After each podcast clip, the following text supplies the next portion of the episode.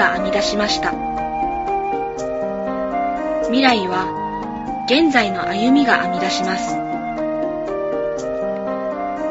今を生きる私たちは未来を編む一本の針。希望ある未来を築くために先人の残した言葉を編み込んでいきます。命をつなぐ架け橋。戦争体験記を読む。この番組は戦争を体験した人々が自費出版した本。自治体や戦友会などが編集した戦争体験記の中からその一部を朗読してお送りします。ナビゲーターは立教大学 YMCA シニアの江波葵です。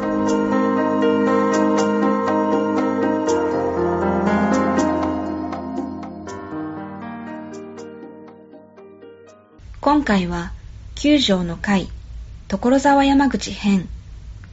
命あり光あり。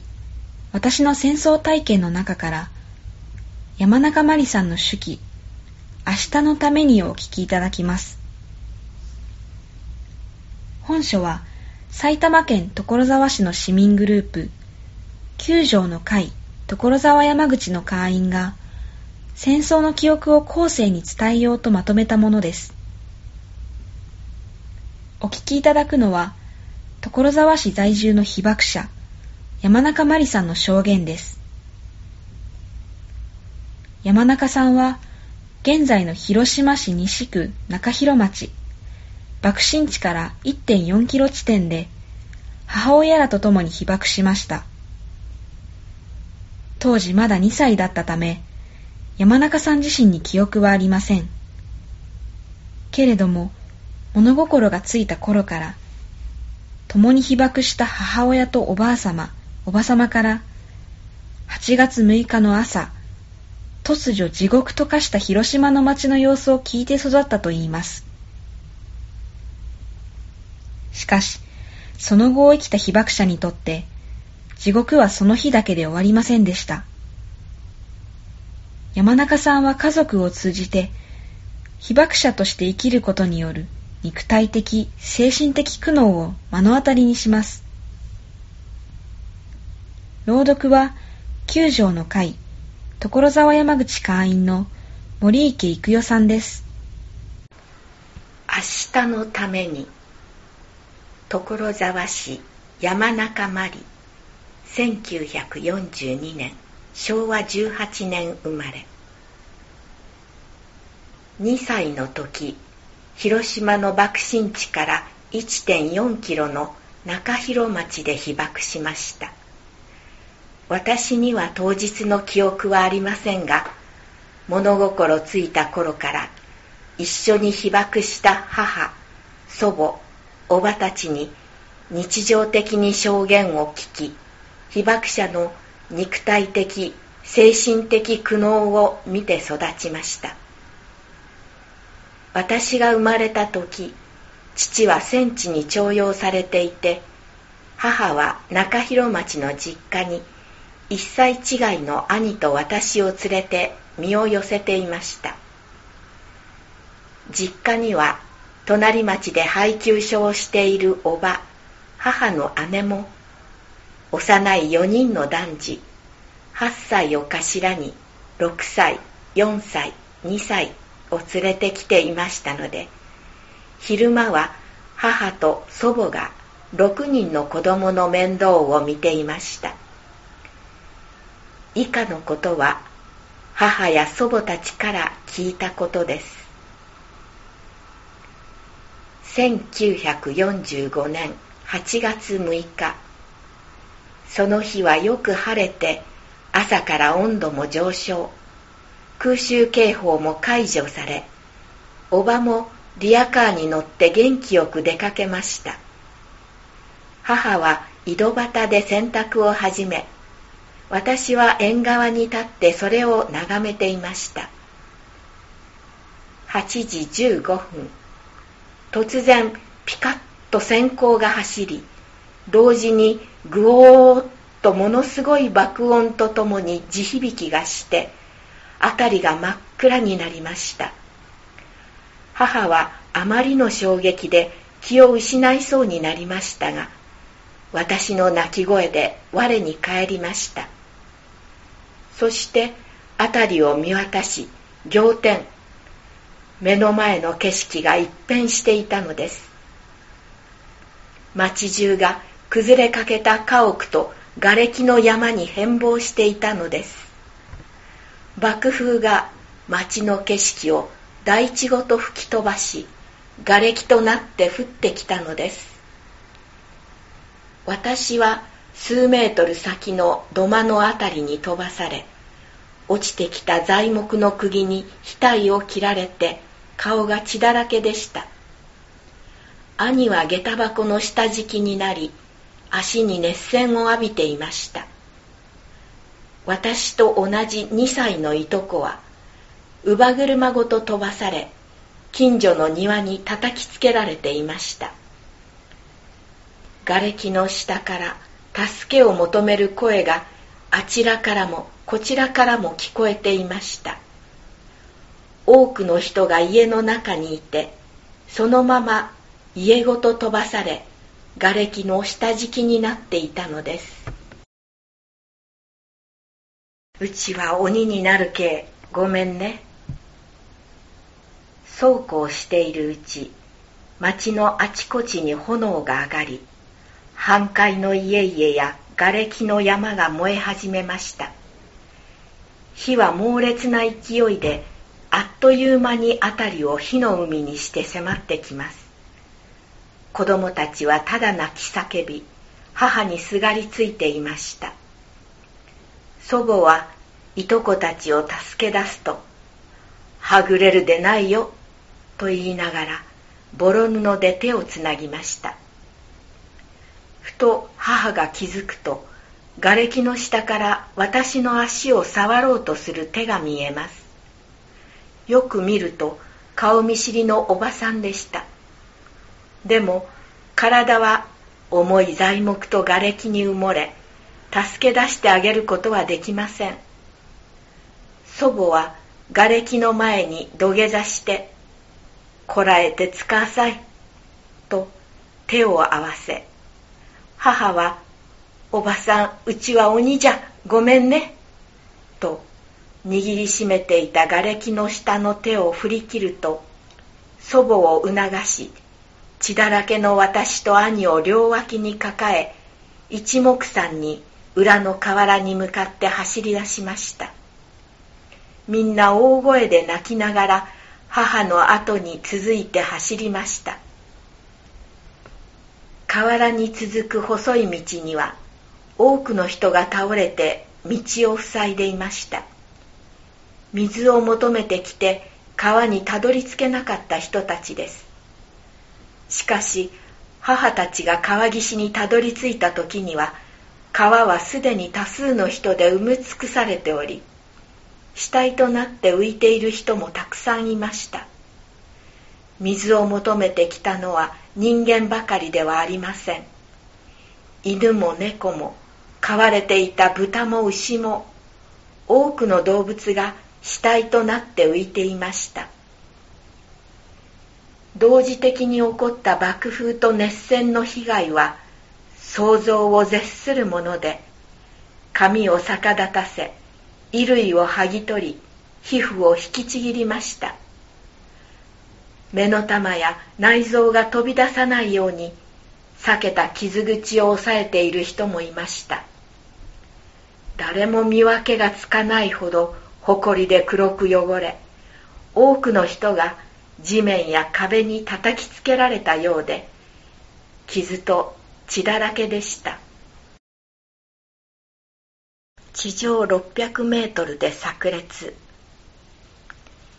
広島の原爆はわずか上空600メートルで炸裂しました。炸裂した時小型の太陽のような火球中心温度は摂氏100万度超を作り1秒後には最大直径280メートルの大きさになり地上に到達。一瞬とはいえ地上に到達した時の爆心地周辺の地表面の温度は3000から4000度にも。また火球の周りを衝撃波が走り爆風となりました。その風圧は想像を絶するもので私たちのいた場所で1平方メートルあたり7トン。爆心地では19トンという巨大なものでした。熱線と爆風による被害は火災によってさらに拡大。祖母の家のように爆風で家屋が半壊でも後で起きた火災で結局全焼してしまった家がほとんどで見渡す限りの焼け野原となりました。黒い雨に濡れてそのうち雨が降り始めたので母は飛んできたトタンを拾い集め子供たちの頭を覆い川の土手のくぼみにうずくまっていました。いつしか雨はコールタールのようなドロッとした大粒の雨に変わり大きな音を立ててトタンを叩きつけていました。この黒い雨が放射能を大量に含んだ死の雨だとは知る由もなく雨が上がった頃にはみんなずぶ濡れになっていました。夕方になって土手に上がって町の方向を見ると空を真っ赤に染めて火の海でした。その後も広島の町は三日三晩燃え続けました。母も祖母も朝出かけて行ったおばのことが心配になり夕暮れの道を横たわる死体や負傷した人々を踏み分けて焼け跡の家に戻りました。焼け跡の井戸端に髪を逆立て血だらけで顔半分の皮膚が垂れ下がったおばがお化けのような姿で立っていました。祖母は駆け寄って「よう帰ったよう帰った。子供をもう一年で戻ってきた」とおばを抱きしめていました。でも子供たちは怖くて近寄りません。おばは安心したのかそのまま気を失い。三日三晩うなされていました。みんなそれぞれ傷は負ったまま家の前の畑で野宿をして過ごしました。被爆者の祈りと向き合う勇気を今は亡き祖母もおばもそして母も長生きをしましたが原爆症との戦いの日々でした。母は火の海で瓦礫の下から助けを求めた人のすがるような目が忘れられませんでした。こらえて使わさいと手を合わせて号泣しながら逃げた記憶が生涯拭うことのできない心の傷になりました。あの時うちは鬼になった。と言って自分を責め生涯原爆のことを他人に話すことはありませんでした。そして逃げた河原で無残に浮かぶ多くの死体を見焼け野原になった家の前の畑に毎日積まれていく死体の山やその死体にハエがたかり真っ黒な塊に見えたこと。その遺体を焼いた灰の山も雨に打たれ風に飛ばされ炭になった骨の塊も石ころのように土に埋まりいつしか平らになっていったこと。母の脳裏に焼き付いた光景は命の尊厳などみじんもありませんでした。その理不尽な光景の前で母はあまりに無力でただただ黙って見ているだけの弱い鬼でした。母だけでなく被爆者の多くはあの日を語りたがりません。あまりにもむごい命に遭遇して思い出すのもつらい。それに話したところで誰も分かってはくれないと思っているからです。被爆者が一様に口を揃えて言う言葉に地獄という言葉があります。地獄を見たということです。人間にとって究極の恐怖を意味する言葉。その意味でも本気で向き合おうとすれば聞くのも勇気がいると思います。その意味でも若い世代に勇気を持って向き合っていただきたい。戦争体験や被爆者の話は昔話ではなく目の前の危機自分たちの明日のこととして耳を傾けていただけたらと願ってやみません。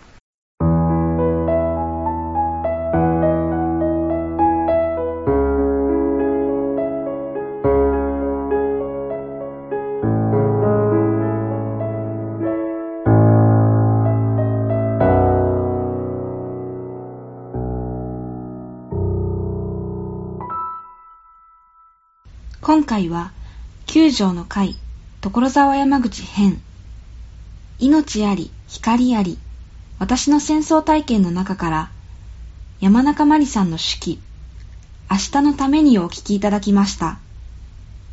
朗読は森池育代さんでした。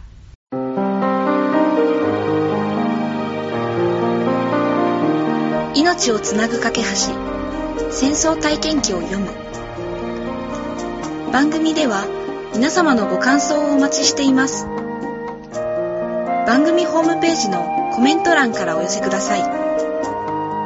また、自費出版された戦争体験記の寄贈も受け付けています。こちらも番組ホームページのお問い合わせフォームからお寄せください。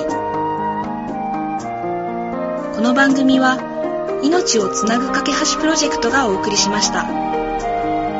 ナビゲーターは南葵でした。